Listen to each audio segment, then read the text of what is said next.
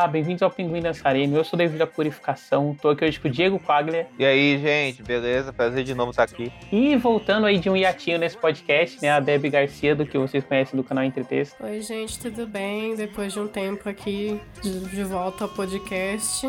E como vocês já viram pelo título, a gente vai estar hoje com um programa de pauta livre discutindo, né, a visão normativa da arte, limites de comentário social que ela pode fazer, e se a gente deve julgar ela só por conta disso, né? E mais sobre esse programa logo depois da vinheta. Não me empurra que eu já tô na beira, tentando não fazer doideira. Então, acho que antes da gente discutir, né, visão normativa, discussão artística no geral, é importante pontuar, né, o que é uma visão normativa, assim, da arte.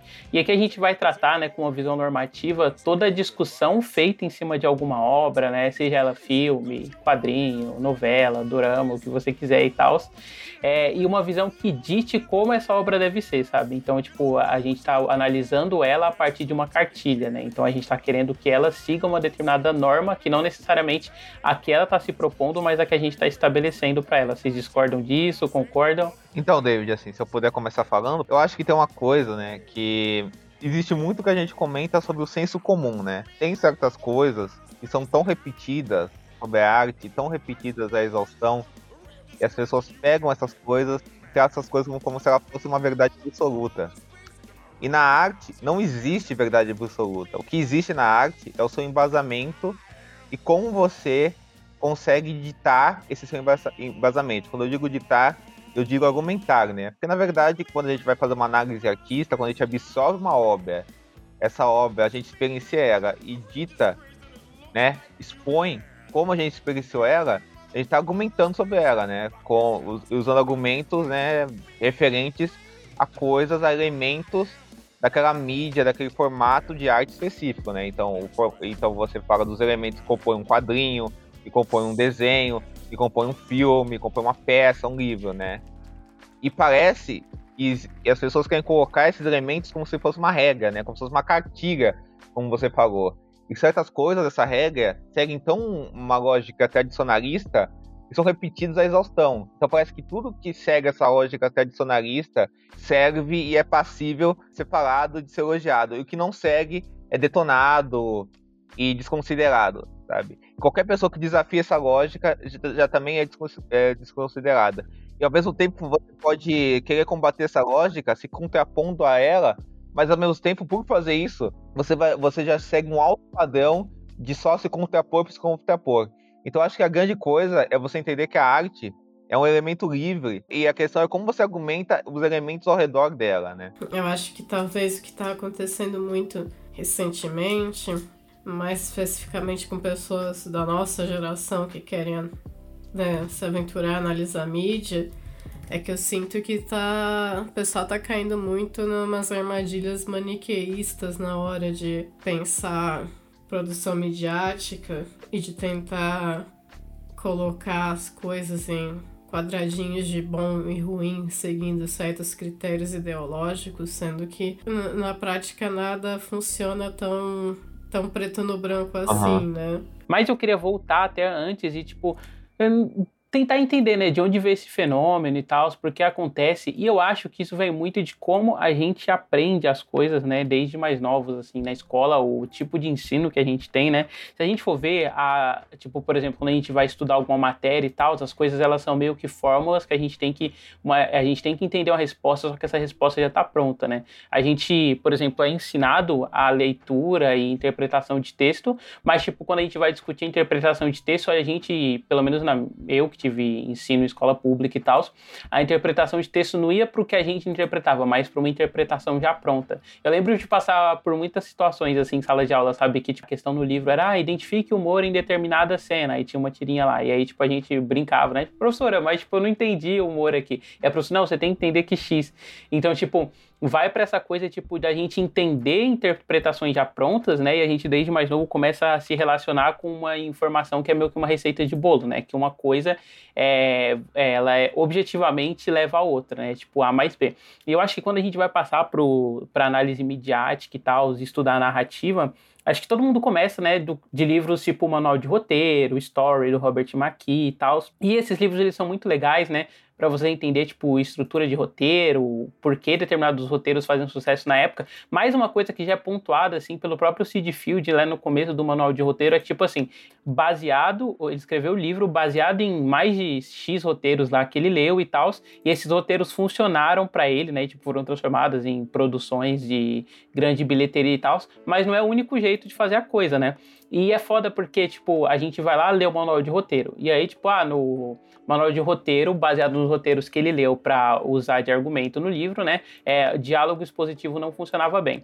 E aí as pessoas vão lá e tipo, ah, beleza, no manual de roteiro fala que diálogo expositivo não funciona bem. E aí eles vão lá e tipo abraçam isso e tentam evitar diálogo expositivo. E aí tipo, criticam qualquer diálogo que seja expositivo, independente de, de uma exposição que está sendo feita num momento da história que faz sentido, o personagem se expõe emocionalmente, ou aquele tipo de informação surgir no diálogo do personagem durante uma cena de ação, por exemplo, já funciona melhor e tal. É, isso tudo é escanteado, sabe? O uso da coisa em si é mais o é mais o conceito, diálogo expositivo, logo diálogo diálogo expositivo é ruim. Então a gente tem que ler diálogo expositivo como ruim, né?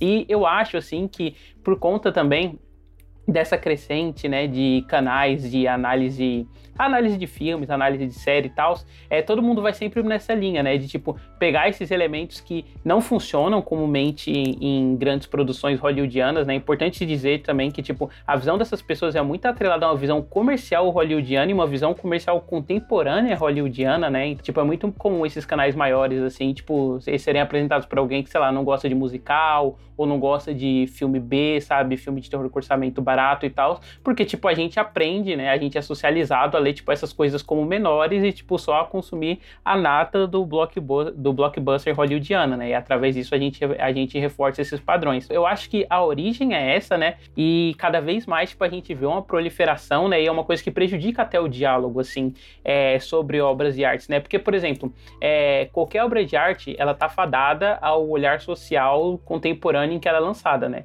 Então, por exemplo, quando a gente vai discutir Blade Runner, a gente discute Blade Runner, elogia Blade Runner e tal, mas a gente sempre pontua, né? Que tipo, ah, Blade Runner, quando ele foi lançado, foi um fracasso, né? Então a gente sempre lida assim com essa recepção coletiva da coisa. Mas essa recepção coletiva muda, né? Porque a gente lida com novas informações que podem atualizar uma obra, podem datar elas e tal. Vocês concordam com isso? Não, com certeza, cara. Com certeza concordo com isso. E eu acho, David, você falou muito dessa questão da objetividade, né? Eu, o que eu tô falando, né? Eu acho que muito disso vem por desses fatores, desse tradicionalismo na análise da arte, né? Esse, essa, esse tipo de ensino por, ma, por manual ser entendido nas pessoas como algo fincado numa pedra, né? Como você falou também, né? Uma coisa, uma regra fincada numa pedra. Então, por exemplo, o pessoal acha o que não está no manual do Robert McKee não presta, não se encaixa e, e o que está necessariamente vai fazer um filme ser bom. Quando na verdade tudo é uma variável do que as intenções do filme são, do que o filme quer para onde ele quer chegar, qual é o estilo dele. Às vezes o estilo dele é romper tudo isso. Às vezes ele não está interessado nisso. Outras vezes ele usa isso, mas ele não vai ser bom justamente porque se encaixar nesse manual. Ele vai ser bom por como aquele artista domina isso e usa isso em prol das suas intenções, né? É a mesma coisa dessa coisa da arte ser objetiva ou subjetiva, né? A grande parada é que existem, existem fatores objetivos no, em elementos de uma, de uma obra de arte, né? Que conduz, sei lá, a direção, o roteiro, a fotografia, a direção de arte, né? De como tudo isso é usado em prol do filme. Mas a subjetividade está em como você usa esses elementos e como as pessoas absorvem esses elementos. Então, cada pessoa pode absorver o uso desses elementos no filme de forma totalmente diferente. E esse elemento pode ser usado de forma totalmente diferente. O que você acha ruim no filme pode ser bom em outro pela forma que ele dialoga com unidade em um filme. Por exemplo, você viu recentemente o Debs, que é um filme que eu gosto muito também, e muita gente poderia falar que ele é um filme mal dirigido, ou que ele é um filme... Ele é um filme que tem cara de Disney Channel, que o é. chroma key é vagabundo. Isso, que, é, que ele é mal filmado, tal, que, ele tem, que ele tem umas tomadas televisivas, entre aspas, né? Mas a grande questão é como tudo isso dialoga e, existe uma, e, e, e ganha uma força pela lógica do filme, porque todo filme tem uma lógica interna, né? E a grande, o que torna um filme bom ou ruim, na minha visão, é como esse filme se conversa essa lógica interna.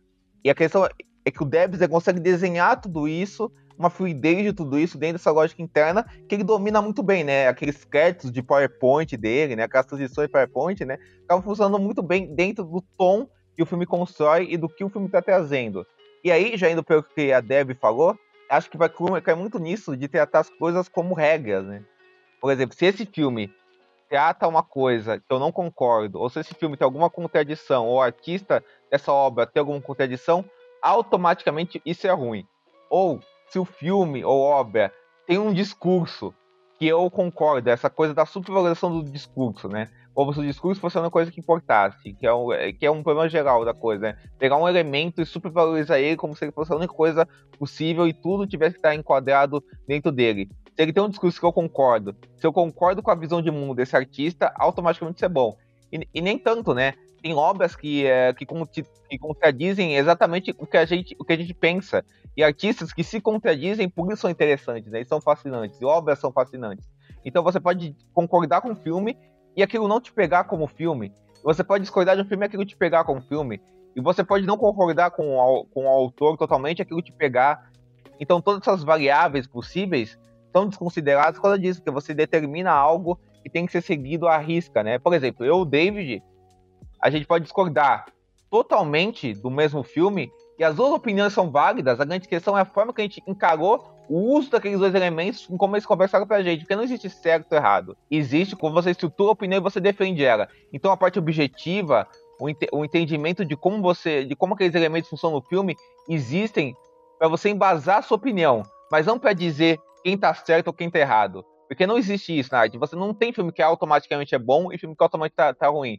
Você, você pode conseguir defender eles ou não dentro do seu embasamento. Logicamente, alguns filmes vão ser mais difíceis de ser defendidos e outros vão ser mais difíceis de ser atacados. Mas se você tiver um embasamento bom, você pode, você pode discordar completamente de uma opinião ou concordar com uma opinião, mas não necessariamente pensar igual a ela, porque você viu um embasamento nela e ela fica interessante a opinião, né?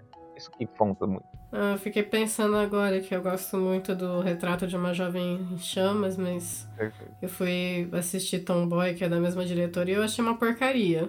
Eu uhum. detestei Olha aquele filme. Só. Nossa. Falando em discordância, descobrimos um agora aí. Eu, eu acho que seria muita, sei lá, infantilidade achar que Retrato de uma Jovem em Chamas se torna automaticamente um filme ruim, porque eu achei que outro filme Perfeito. da diretora é um filme muito ruim. Mas é que eu tava pensando que lá por 2015, quando saiu Mad Max Fury, Fury Road, uh, tinha. Que, que foi bem o, o auge da.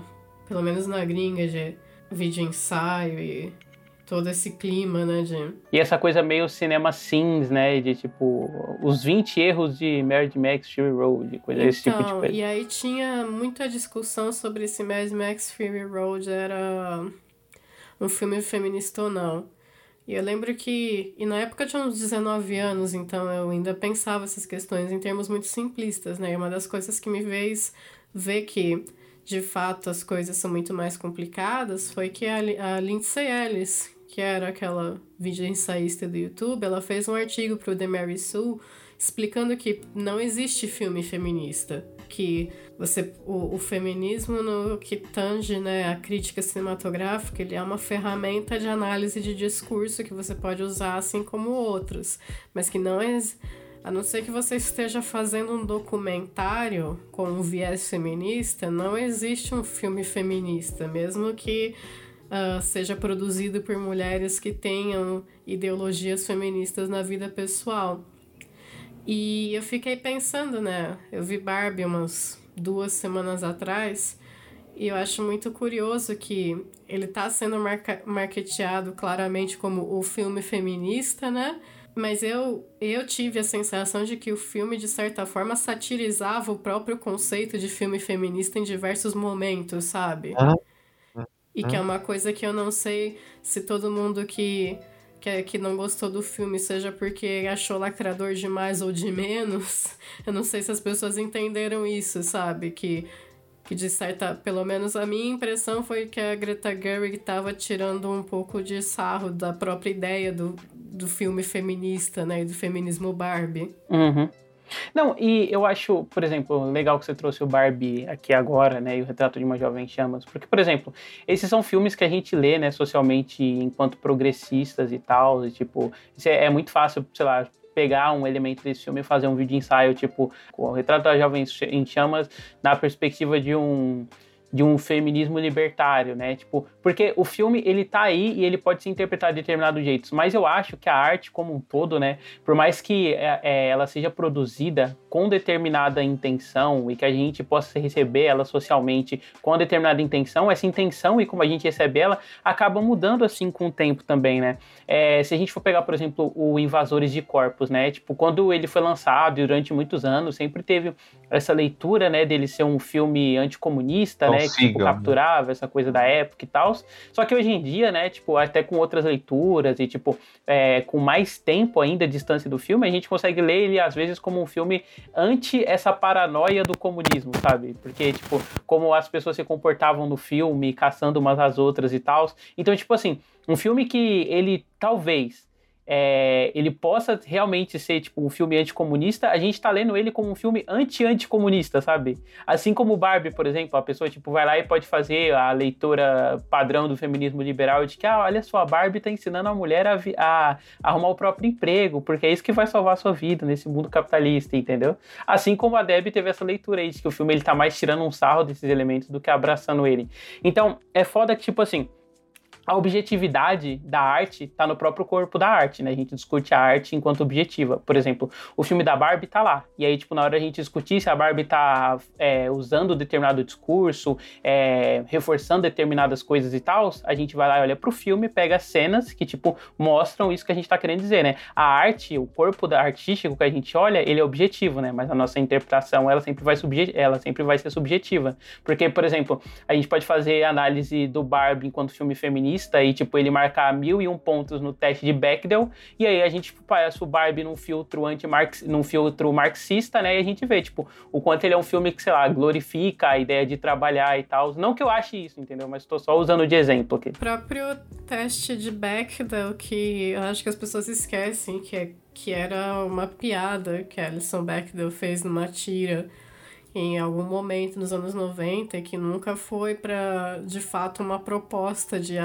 de, de ferramenta de análise de mídia, mas que eu sinto que muita gente uh, não entende isso e leva a sério demais o, conte o conceito do teste de Bechdel e meio que é uma coisa que nem faz sentido, sabe? Porque ele era literalmente uma piada que ela fez sobre como você ser lésbica é uma experiência profundamente alienante porque você não consegue nem achar, sabe, filmes em que mulheres não falem sobre homens, que dirá filmes que sejam sobre lésbicas. Era só isso a piada.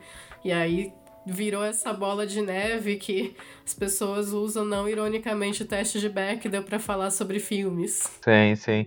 Eu acho, Dev, já que você tá falando disso, acho que um dos grandes questões que a gente tá falando aqui também, eu acho que toda obra é política e toda obra vai te dar olhares para você pensar ela politicamente. Mas que o problema de tudo que a gente está falando aqui é quando a questão política, a questão temática, a questão do discurso vira automaticamente um juízo de valor, sabe? Então, isso tem na obra, é ruim, isso não tem na obra, é ruim também, ou é bom, tá? dependendo de como você vê ou do que está lá, não registrando e pensando o que está mas ficando no juízo de valor disso que estará, sabe? Se eu puder só completar, Diego, acho que o problema é tanto desse exemplo que o Diego tá dando agora, quanto das coisas que a gente comentou, é que, tipo assim, isso aí é uma, é uma cartilha que você acaba levando para como você lida com a arte, assim, ela é uma cartilha pronta, entendeu? Uhum. Ela não pode ser reinventada. Então, tipo, é como se você visse o filme, ou, sei lá, lesse o quadrinho, ou o mangá, e aí, tipo, você lesse com a cartela de bingo na mão, sabe? Tipo, ah, o personagem é, falou tal coisa em determinado contexto. Ah, eu vou marcar um pontinho aqui porque isso é uma coisa boa, entendeu? E a gente sabe é. que a arte não é assim, né? Tipo, é a arte, assim. ela é contraditória por natureza, assim. Não, com certeza. Tanto é que a arte é contraditória por natureza que o Jean-Marie Straub, que era teórico de cinema, é diretor também, é um cara bem radical, assim, esteticamente, bem experimental e também marxista, tudo isso. Ele costumava dizer que o John Ford era o diretor mais brechtiano possível. Brechtiano, né, do, que é do teatro, do Brecht, que é, que é, o teatro marxista, tudo isso, né? E o John Ford, pô, quem conhece o Ford sabe que não tinha nada de marxista, né? Assim, o pessoal vê o filme lá do Spielberg, a última cena lá do David Lynch fazendo ele, né? Mas, por que que ele falava isso? Ele dizia porque o Ford conseguia comunicar com o cinema dele as imagens do trabalhador, do, do contato do homem com a, com a natureza, sabe? Assim, a humanidade do seu estado mais puro, né? Tem aquela famosa crítica do Godard, falando do Raças do Ódio, que ele odiava o John Wayne como pessoa, mas sempre que ele via a última cena do Raças do Ódio, do John Wayne abraçando a Natalie Wood e levando ela para casa, ele, ele esquecia tudo isso e só sentia amor.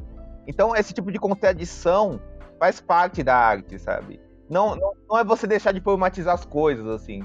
E como a Debbie falou, artistas que a gente ama e que fazem coisas que a gente ama, pode fazer coisas que a gente vá ver como ruins, né? Não existe esse cubismo de, ah, porque eu gosto de um filme desse diretor, eu gosto da obra desse diretor, eu vou proteger ela e me negar a sentir algo negativo por ela quando eu sinto. Isso também é um protecionismo barato, né? Qualquer protecionismo com descendência na arte, é, ao meu ver, é uma bobagem também mas é você entender a contradição e que existe esses contornos cinzas que fazem da arte o que ela é, né? Fazem hum. ela interessante, né?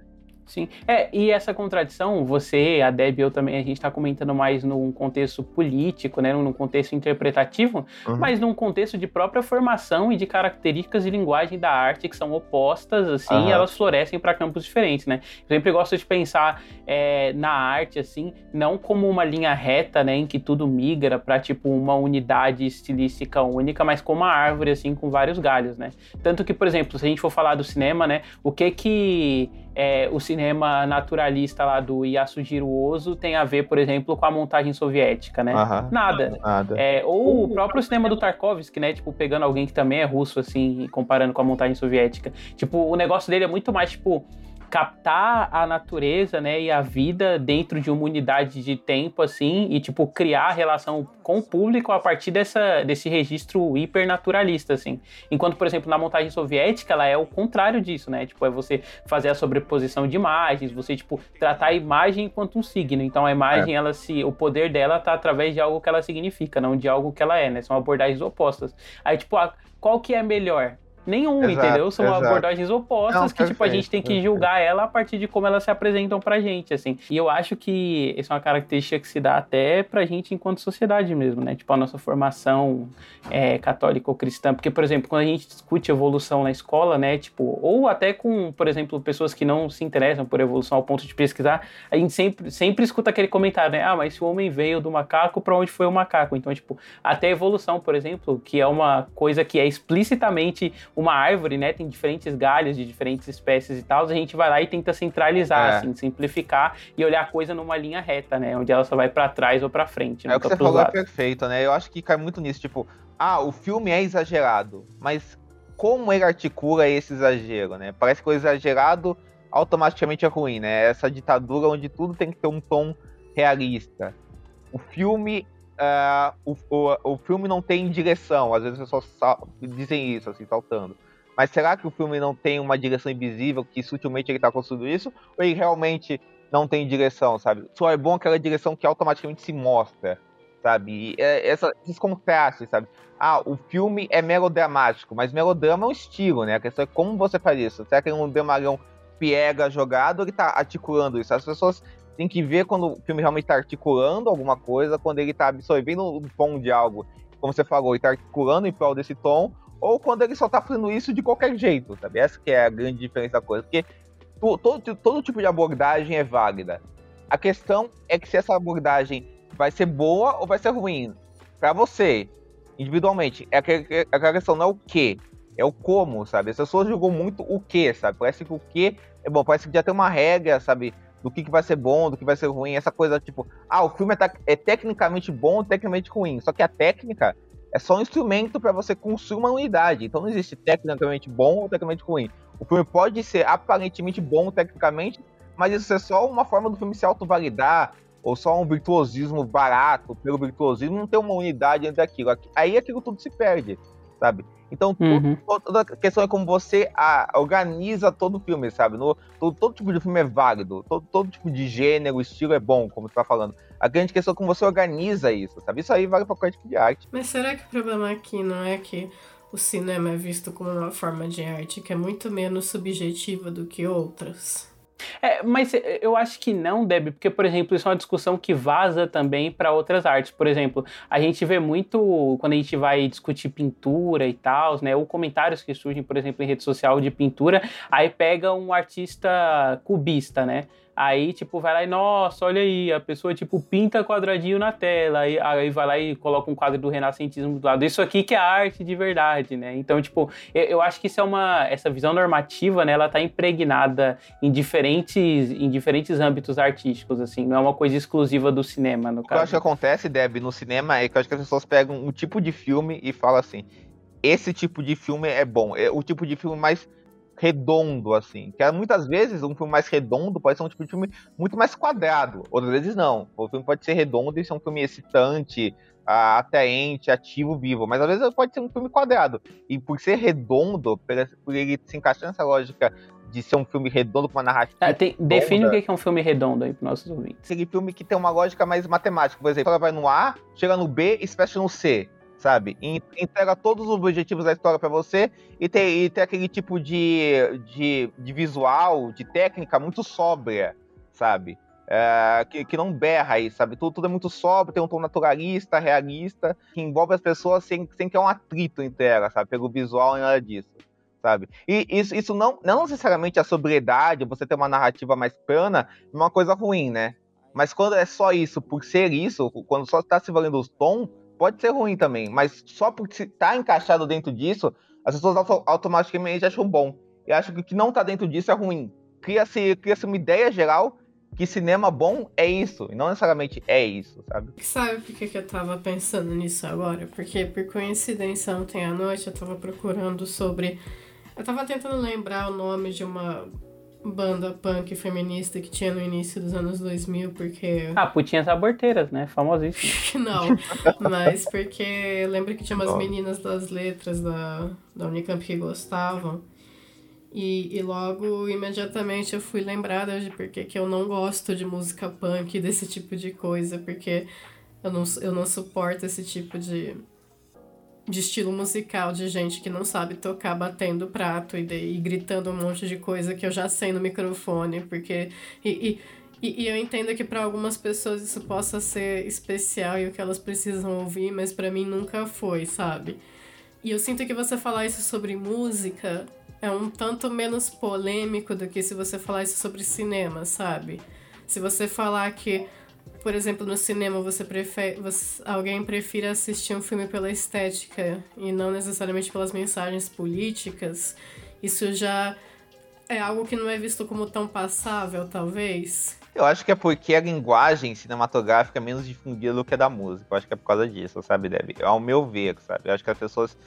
As pessoas se atendem. Não, que as pessoas, tipo, param, falam sobre linguagem musical. Mas isso tá mais difundido na, na, no imaginário delas do que a linguagem cinematográfica de fato, assim.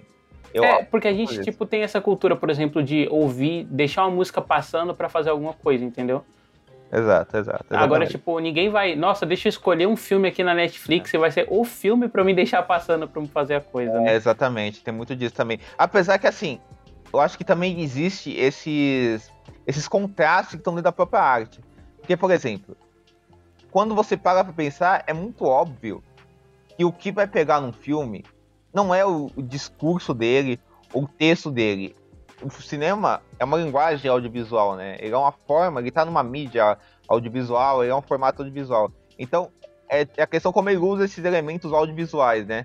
Mas aí, um filme também não pode ser só a forma pela forma ou o visual pelo visual. A questão é como ele articula esse visual dentro de um elemento dele. Então, até os filmes mais visuais, os filmes mais experimentais, os melhores, estão articulando ideias por meio de expressões absolutamente visuais, mas eles estão articulando ideias, sabe? Um filme que um bom filme que é só um barco passando e acompanhando a correnteza, ele tá te dizendo algo, ele tá te dando uma sensação um, um, um experimento sensorial por meio daquilo. Então ele está dizendo várias coisas por meio da imagem, sabe? Então, só uma imagem solta pela imagem solta também não quer dizer muita, muita coisa. É aquela coisa, tipo, ah, o filme é bonito.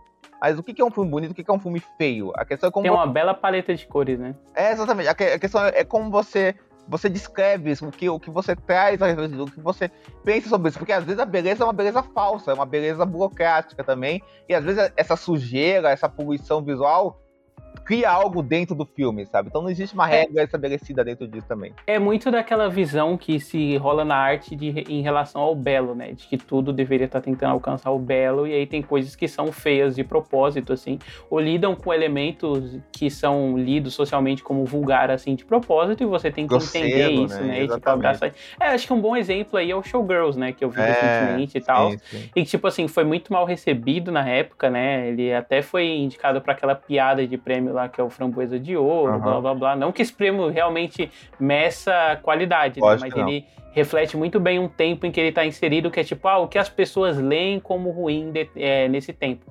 E hoje em dia ele é um clássico, né, do cinema, assim, com contemporâneo. Uhum. Ainda mais, tipo, um filme dos anos 90, né, um filme com menos de 40 anos, assim, ele teve um impacto em como as pessoas olham para o retrato dele de sexo, né, e, tipo, para como ele lida até com os papéis de gênero, assim, dentro dessa dinâmica exploratória, é, né, de Hollywood e tal. frontalidade que o filme tem, né, total em tudo, né, cara, assim, com certeza. Não, eu acho, David, assim, que a grande questão disso é que, por exemplo, não, tudo pode ser, né? Por exemplo, cinema pode ser texto também, você articula bem esse texto com o estilo audiovisual, o tom audiovisual que ele quer. Cinema pode ser clássico. É.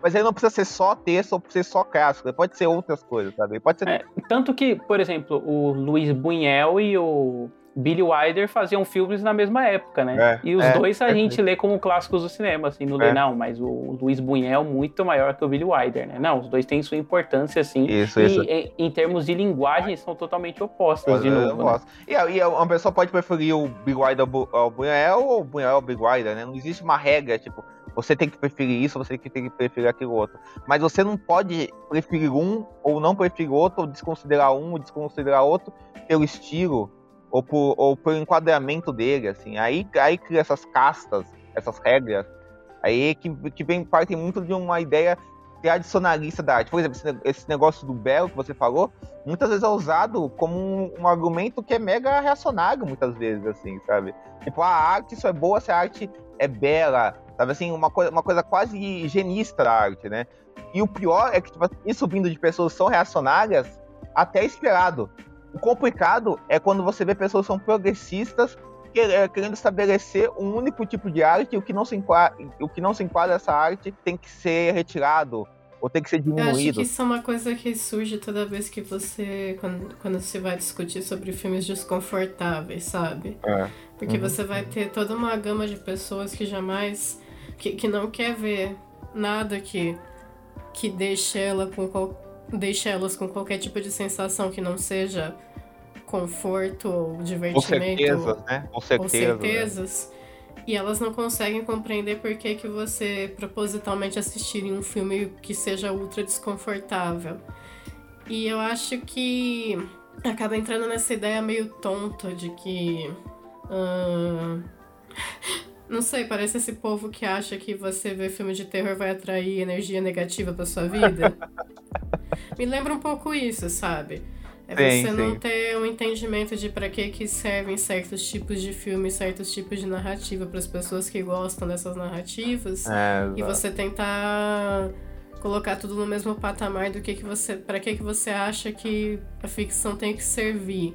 E uhum. você vai ter muita gente que eu acho que você vai ter o povo reacionário que quer pautar tudo pelo belo mas você também vai ter muita gente que quer pautar tudo pelo que seja confortável ou então que seja visualmente estimulante, ela filme de super-herói e coisas assim.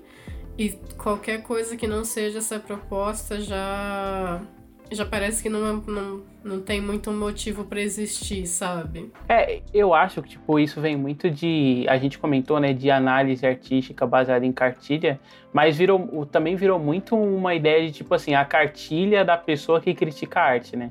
Então, por exemplo, se a pessoa ela critica um filme do Yasujiro Ozu ou do Akira Kurosawa, ah não, mas aí essa é porque essa pessoa tá, ela se embebedou pelo cinema estadunidense, ela não consegue lidar com esse cinema que é que é japonês e tem um ritmo mais devagar. Assim como também rola um pouco do contrário, né? Tipo, a gente conhece N pessoas aí que são essas pessoas, não, mas se o filme for americano, eu nem vejo, né? Que não sei que lá.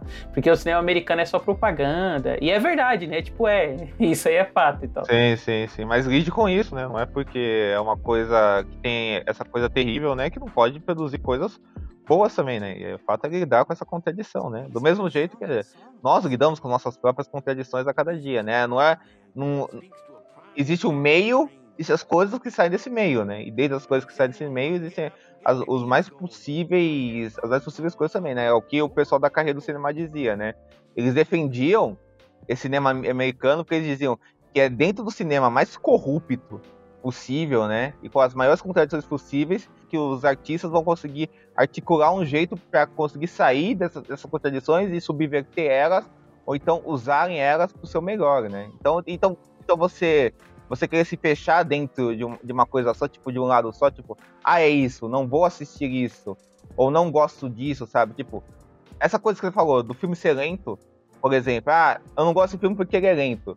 Mas será que ele não tá usando uma lentidão para tentar chegar em você e você tem que se permitir a, a, a, a, sentir essa lentidão, porque isso vai te causar uma experiência muito forte como o filme tá usando essa lentidão. Outra, outras vezes não, outras vezes o filme pode ser lento e ser uma bosta. o filme pode ter, sei lá, quatro horas e ser excelente. O filme pode ter uma hora e trinta você querer se matar vendo o filme.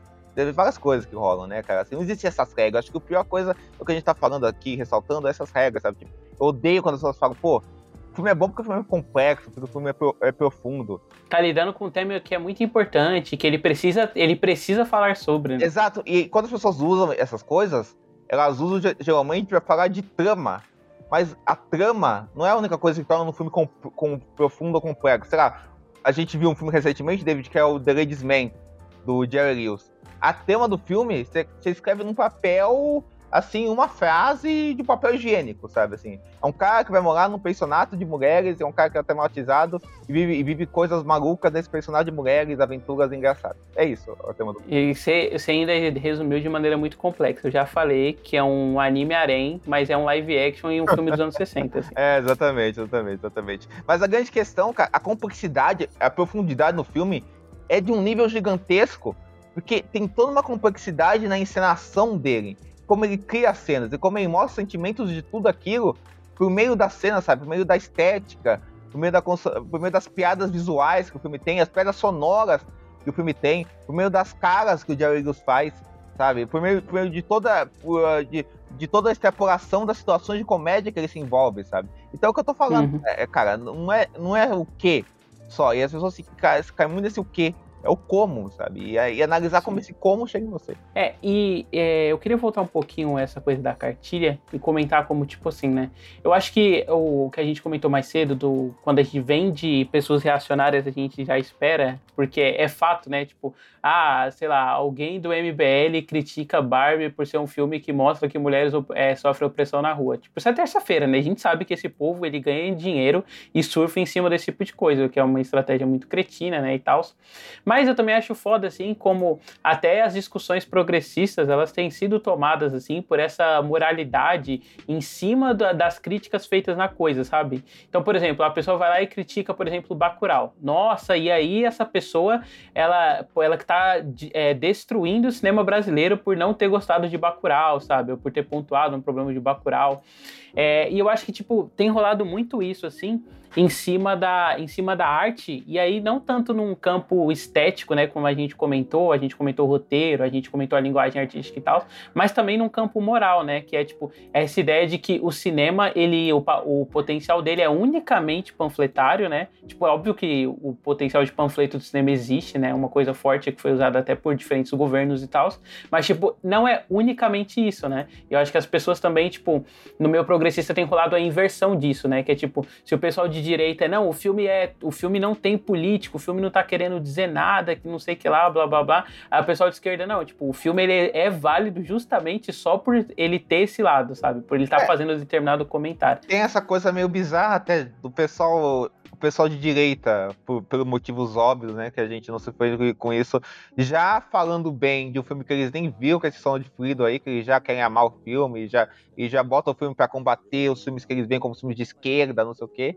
E aí, mas ao mesmo tempo é muito bizarro que o pessoal de esquerda, por migalha de representatividade, que são importantes, é bacana isso, principalmente num sentido extra filme, algumas pessoas vão sentir isso crescendo com o filme, mas isso não torna o filme automaticamente bom ou ruim por causa disso, mas é bacana que isso exista, logicamente várias questões, é, e é muito bom, isso pode gerar filmes bons e ruins, e é bom que existam filmes bons e ruins também, isso, isso preenche um período, mas nem por isso eles devem ser bons e ruins, o pessoal de esquerda já pegando esses filmes e absorvendo, tipo, ah, esses filmes, eu vou gostar deles automaticamente, sabe? Então eles caem nessa mesma armadilha sem nem perceber, né? Isso que é complicado. E é complicado essa coisa de fazer um juízo de valor é, que é totalmente envolto às suas questões morais com o filme, sabe? Parece que assim, eu aprovo esse filme moralmente, ele é bom. Eu não aprovo esse filme moralmente, ele é ruim, sabe? O que acaba sendo uma coisa muito egocêntrica também, né? Porque parece que a única forma de você analisar um filme é ele, ele reafirmando certezas que você tem como pessoa. E qualquer, e qualquer incerteza que, que, que o filme te apresente, ou dúvida, ou discordância, ou outro lado, ou outro olhar, essas coisas assim, automaticamente você risca e fala, não gostei, é ruim, sabe? E logicamente você pode discordar também de um filme, o filme ser uma bosta, mas aí é porque o filme é ruim. Exata, e, e, e, você pode concordar totalmente com o filme, o filme ser maravilhoso, é ótimo que isso acontece, mas é porque o filme é bom. Então, então, tem, então tem, essas questões são, são permanentes, né? E essas questões são, são vitais e muita, gente acaba esquecendo delas. Uh, eu já vi muito de acontecer de. Por, eu vou dar um exemplo, porque eu duvido que, que a pessoa vá trombar nesse podcast, mas que. Enfim, a pessoa odiar Tarantino e tal por motivos diversos e gostar muito do Jordan Peele por motivos similares aos motivos pelos quais ele odeia Tarantino. E aí a pessoa se pegar gostando mais de um filme do Tarantino do que do filme de um, de um filme do Jordan Peele. E não saber lidar com essa contradição, sabe? De, uhum. Porque, porque enfiou na cabeça essa coisa de que, de acordo com minhas posições políticas, essa, isso aqui é bom, eu tenho que gostar, isso aqui é ruim, eu tenho que detestar. Até o momento em que a pessoa assiste e a subjetividade dela diz o contrário e ela não sabe como lidar com isso. Perfeito, perfeito, perfeito, perfeito, perfeito. Não, inclusive o Tarantino você citou, né? Tem essa coisa também, né? Tem, a gente podia ficar o dia inteiro falando isso, né? Mas tem aquela questão também, tipo, ah, o cara ele só copia de outras pessoas. Ele só copia de outras pessoas. Né? Tipo assim, o pessoal não vê como ele tá usando essa, essas outras coisas de outros filmes e essa, esse estilo de outros filmes, essas cenas de outros filmes em favor do cinema dele. Será que é só a cópia pela cópia? Ele tá usando desse pastiche em favor da criação de cinema dele? Porque tudo é questão de como você usa as coisas em favor do cinema, né? Porque o De Palma já fazia isso os, nos filmes dele, sabe? desde sempre você, você, teve, você teve diretores pra, fazendo isso, né? Reutilizando as coisas. Então, essa coisa, essa coisa determinista de falar isso é ruim, isso é errado, isso é bom, isso é errado. É tipo como a Debbie tá falando do, do, amigo dela, sabe? Você não ser fiel aos seus próprios sentimentos, sabe? Você, você fazer, você se juntar um cubo, essa coisa, tipo, automaticamente vou achar o filme do Jordan Peele melhor do que o Tarantino. Não necessariamente, né, cara? Às vezes você pode achar o filme do Jordan Peele melhor que o filme do Tarantino. Logicamente, que a gente tem as nossas preferências, os diretores, os artistas que mais tocam a gente, existe uma tendência natural a gente gostar ou ser mais favorável às coisas que esses, que esses artistas façam. E, a, e, e, e, quando o artista é muito marcado, que a gente não gosta deles, é muito mais natural que constantemente a gente não vai gostar deles. Mas é uma regra. Às vezes existem exceções que, que, que vão aparecer e a gente tem que conviver com essas exceções, muitas vezes, assim.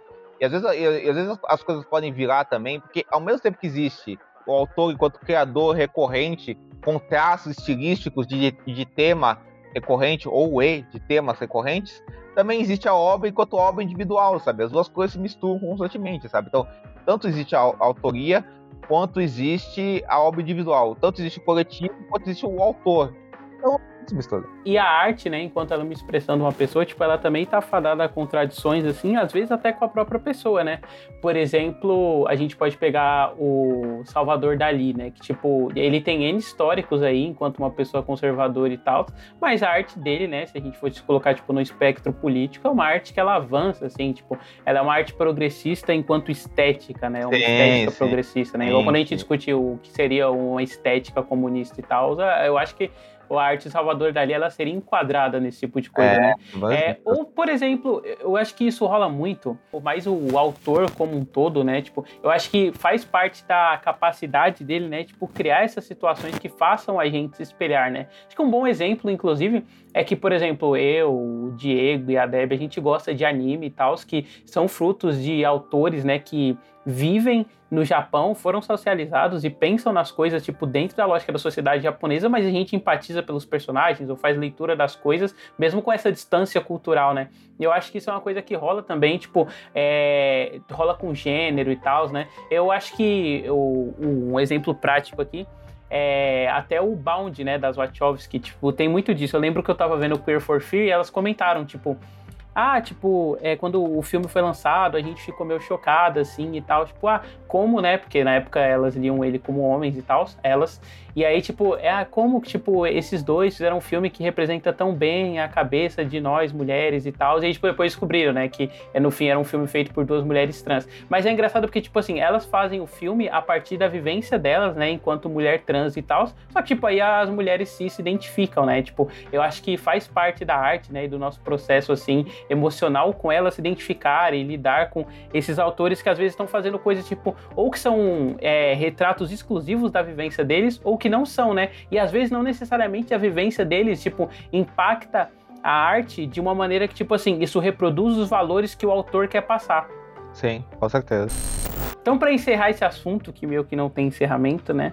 Eu só queria que a gente conseguisse chegar a uma conclusão, assim, do que seria uma análise não normativa. E eu tenho na minha cabeça, né, que, tipo assim, uma análise não normativa, saudável, né, no caso, é você entender que a arte ela é ela parte de diferentes preposições, né? E ela lida com diferentes signos para chegar em diferentes resultados e você tentar decifrar, né? Tipo, o que que é, o que que esses elementos colocados juntos estão querendo dizer e se eles estão funcionando é, numa unidade estética com o tema que eles estão trabalhando. E aí dentro disso não fazer um julgamento prévio dessas definições estéticas, sabe? Por exemplo, você vai ver uma coisa que é propositalmente mais estilizada, sabe? Você não ter esse desdém da coisa só por ela ser estilizada, sabe? Ou, e eu acho que uma coisa que, até um exemplo prático aí que eu posso dar de novo também, é, ou por exemplo, ah, beleza, é o, o Man é um filme do Alex Garland, que é um homem cis fazendo um filme sobre, tipo, é, esse sentimento que as mulheres têm, né, de insegurança social, baseado em, no medo que ela tem dos homens e tal, tipo, já não ir com desdém de, tipo, nossa, lá vem outro filme feito por um homem e tal, porque você pode se surpreender, né, tipo, o Alex Garland pode milagrosamente, né, ter um inside assim no filme dele, aí o filme dele ser o filme que melhor consegue captar esse sentimento, esse sentimento, né, da insegurança de andar na rua e tal. É, e eu acho que faz parte, né, tipo, da gente enquanto crítico, enquanto pessoa que consome arte, entender e lidar com essas diferentes propostas, né, e tipo jogar as coisas a partir das propostas que elas se dão, assim, não a partir de uma cartilha externa que a gente tenha. E tipo, beleza, se você quer lidar com a arte a partir dessa cartilha externa, você vai lá e, tipo, sei lá, você escreve um texto, ah, Barbie de uma perspectiva X, entendeu? Ou o Man sobre uma perspectiva X. Porque eu acho que pelo menos, é, beleza, existe esse tipo de análise e tal. É, eu não acho que não tem, a gente tem que falar, ah, não é válido, né? Porque senão seria até uma própria cilada do que a gente tá falando assim. Sim, sim, com Mas, tipo assim, esse tipo de análise, ela não tem que ser tomada como análise definitiva da coisa, sabe? uma verdade tipo- absoluta, né? Exatamente. Ah, o filme pode ser igual Scarface, né? Que você tem elementos assim que retrata Cuba de uma maneira super caricata e tal. E, tipo, ele ser um filme é, bom e funcional em outros aspectos e ter essa problemática, né? Isso, faz parte da exatamente. própria arte de quando é lançada. É, exatamente. Né? Um filme pode ser excelente ter suas problemáticas, né? E nem por isso. Se você. Se aquele filme te fez. É essa coisa do maniqueísmo que você tá falando, David. Se aquele filme te fez. E a Deb também. Se, se, se esse filme te fez sentir o máximo. E, e, e te pegou de um jeito muito intenso, conversou com você de um jeito muito intenso, e, e ao mesmo tempo ele tem problemas, não é porque você vê problemas nele, você pode ver problemas nele, falar desses problemas, mas você não tem que deixar de amar ele ou de mentir para você mesmo sobre os sentimentos que você tem sobre essa obra ou sobre esse filme. Porque senão você só vai estar mentindo para você mesmo, sabe? A questão é quanto esses problemas ou não uh, dificultam a sua experiência com o filme e, no, e na articulação do filme como um todo, sabe? Às vezes prejudica, às vezes não, sabe? Eu acho que a grande questão do que a gente está falando, dessa análise normativa, assim, o que, que é e o que não é ter uma análise normativa, a questão é, não, como você falou, não seguir regras, né, cara? Não ver arte como quadrilha, como regra, sabe? Perceber que não existe gênero menor ou maior, uma questão de articulação, independente do que, do que o filme é, toda uma questão de articulação e como o filme articula isso dentro do estilo que você percebe que o filme tem e do formato que o filme está uh, e, do, e do formato artístico que, a, que aquela obra de arte é, sabe? Não ser determinista no sentido, o filme tem que ser assim ou assado, o diretor tem que fazer isso ou assado. Você já ir pro filme automaticamente amando ele e a qualquer custo você vai amar esse filme mesmo você não gostando dele ou, e automaticamente odiando, então a qualquer custo você vai odiar ele. Expectativa todos nós temos, assim. A gente tem expectativa de gostar de um filme ou não gostar de um filme. Isso aí é do ser humano. Mas você não pode se prender a isso como uma regra, sabe? Então, acho que é, são essas questões que fazem uma, uma análise ser, ir para o lado tradicionalista da coisa, sabe? Ou, ou não ir, ir para o lado tradicionalista da coisa, sabe? Ou você também supervalorizar um elemento como se só aquele elemento importasse, né? Só a técnica importa, só o roteiro importa. Só, só o fato do filme ter um sucesso de bilheteria importa. É uma, é você pega uma, algo externo do filme e, te, e tenta validar o filme com isso ou não, sabe? Essa coisa de você supervalorizar o discurso o discurso do artista no filme, o discurso do artista fora do filme, sabe? E não, e não dar luz para as nuances, sabe? Esse tipo de supervalorização e não analisar a unidade no todo e como essa unidade mexe com você. Eu acho que esse tipo de coisa que se encaixa no que a gente falou. Eu acho que eu iria um pouco mais simples. Eu acho que talvez uma forma de escapar da, da armadilha dessas análises normativas é pensar para que, que eu estou fazendo essa análise em primeiro lugar, sabe? É, é porque eu tô tentando. É porque eu respeito o cinema como uma forma de arte, de narrativa. É porque eu tô tentando analisar o cinema num contexto social. Ou é porque eu estou tentando provar alguma coisa para alguém ou para ganhar pontos imaginários na internet, sabe? Porque uhum, eu acho que talvez Perfeito. o problema de muita gente hoje em dia seja uma necessidade muito grande de se ganhar pontos imaginários na internet. E e eu acho que muita dessa da tendência que o pessoal tem, especialmente Twitter outros lugares onde você não, você não vai escrever um textão, você tem que resumir as coisas em frases de efeito e tudo mais. Uh, a pessoa, o pessoal está muito mais preocupado com o que vão pensar de mim sobre a minha opinião do que com qual é a minha opinião de verdade sobre isso. E não sei, talvez. Eu acho que talvez a análise normativa seja um sintoma de uma coisa maior, de, da forma como uh, ideologia se tornou sinônimo de moralidade, as pessoas tentam projetar uma, uma autoimagem em, em, locais como a internet o tempo todo, mas enfim, uh, eu acho que menos resenhas para tentar provar porque que você entende muito sobre política e mais resenhas porque você consegue entender o filme enquanto filme, sabe? Sim, sim, sim.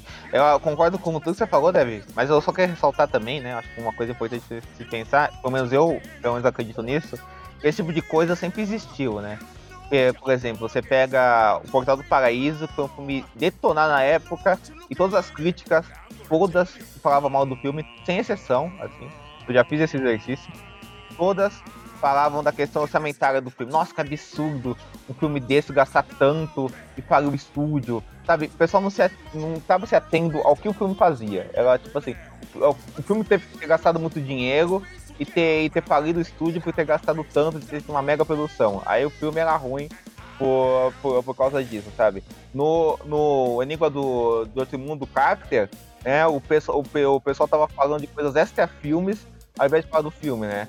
No, no John Ford, o pessoal, o pessoal, John Ford, o pessoal apesar de ser um diretor respeitado, muita gente batia nele porque dizia que o cara era um reacionário, assim, e não, e não ia ver se os filmes dele estavam resumidos a isso, só, sabe? Assim, não pode o cara ser reacionário ou não. Tipo, ou se, ou se ela é realmente de fato a única característica dele, então tinha mais nuances e complexidades muito além disso, sabe? Então acho que a gente, essa coisa, esse tradicionalismo crítico, sabe? A coisa do filme ser disruptivo ou não, sabe? Eh, vários cineastas sofreram porque, ah, esse filme é experimental, ah, esse filme parece mostrar, sabe? Desde sempre, sabe? Então acho que isso sempre teve, só que esse, hoje em dia a gente vê isso com esses sintomas que a, De, que a Deb ficou muito bem, né? Que a gente vê constantemente, sabe? Então talvez até tenha piorado um pouco a coisa, talvez. Mas acho que é um sintoma constante, né? Que a gente vê desse tradicionalismo. É, é que eu acho que com a internet, meio que todo mundo começa a fazer isso, né? Tipo, uma coisa é que, sei lá, você volta para essas críticas do Portal do Paraíso, são críticas da época, né? De pessoas que, tipo, tinham como publicar isso impresso. Mas aí, tipo, internet e rede social, todo mundo publica o que acha sobre o Portal do Paraíso, sabe? Exatamente. Exatamente. E você não precisa ler a opinião de todo mundo, sabe? É, perfeito, perfeito. Hoje ninguém, né, também. Só nós. Exatamente. Mas é isso. Agradeço pela participação. That's right.